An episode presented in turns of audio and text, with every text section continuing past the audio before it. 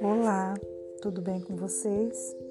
Eu me chamo Maria Juliana de Souza Poeno de Gouveia. Me conhecem, mais conhecida como Juliana Gouveia. Eu sou daqui do estado de São Paulo, da cidade de Taubaté, e estou fazendo o curso Ensino Híbrido, Ensino Híbrido é fornecido tão gentilmente pelo professor doutor psicanalista Geraldo Peçanha Almeida. O tema desta pequena gravação é ensino híbrido.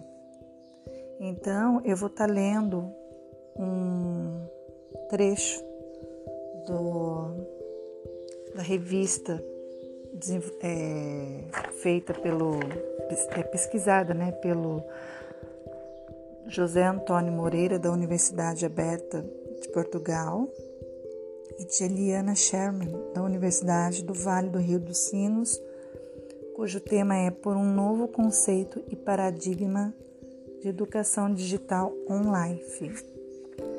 Um trecho na página 21 está sendo colocado a seguinte questão: educação híbrida.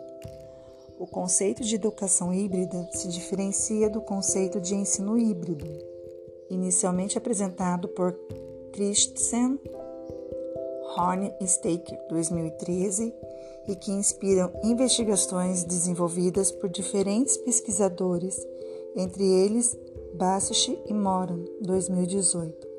As bases apropriadas pelos autores para desenvolver o conceito de ensino híbrido se estruturam a partir de uma visão de mundo antropocêntrico fundamentada na teoria da ação e na perspectiva de ensino, focado em técnicas, ora tratado como modelo, método ou ainda metodologia. Entretanto, principalmente a partir das contribuições de Lector 1994, 2012, 2016, bem como da análise das transformações digitais na relação com o estudo das novas abordagens das ciências cognitivas trazidas por Sherman 2002, 2010A, 2014B e Sherman e Bakers 2015, vem sendo desenvolvido o conceito de hibridismo no contexto da educação digital. Tem aprofundado o conceito ressignificando-o desde uma perspectiva epistemológica, reticular, conectiva e atópica, na qual a teoria da ação dá lugar ao ato conectivo, transformando as condições habitativas, habitativas e a própria compreensão do humano.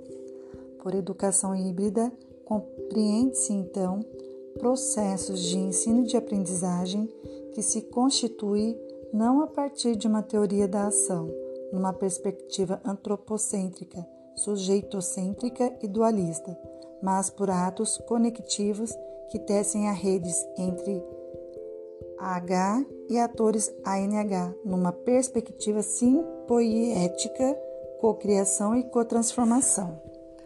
Também eu vou estar falando um pouquinho, este foi um trecho lido, né, da, dessa revista científica e conforme as minhas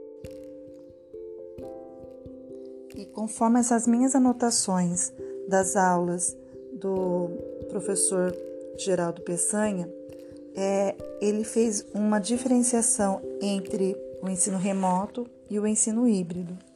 O ensino remoto, quem é ator é apenas o professor que translada, que manda para casa apenas o conteúdo.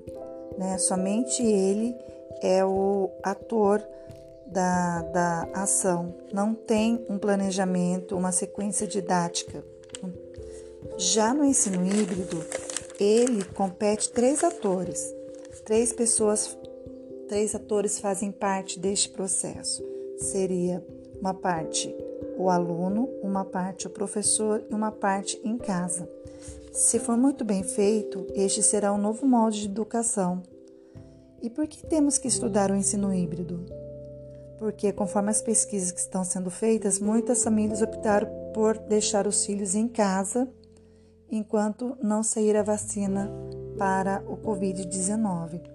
Então, o ensino híbrido ele é feito pelo professor, pelo aluno e pelo contexto social.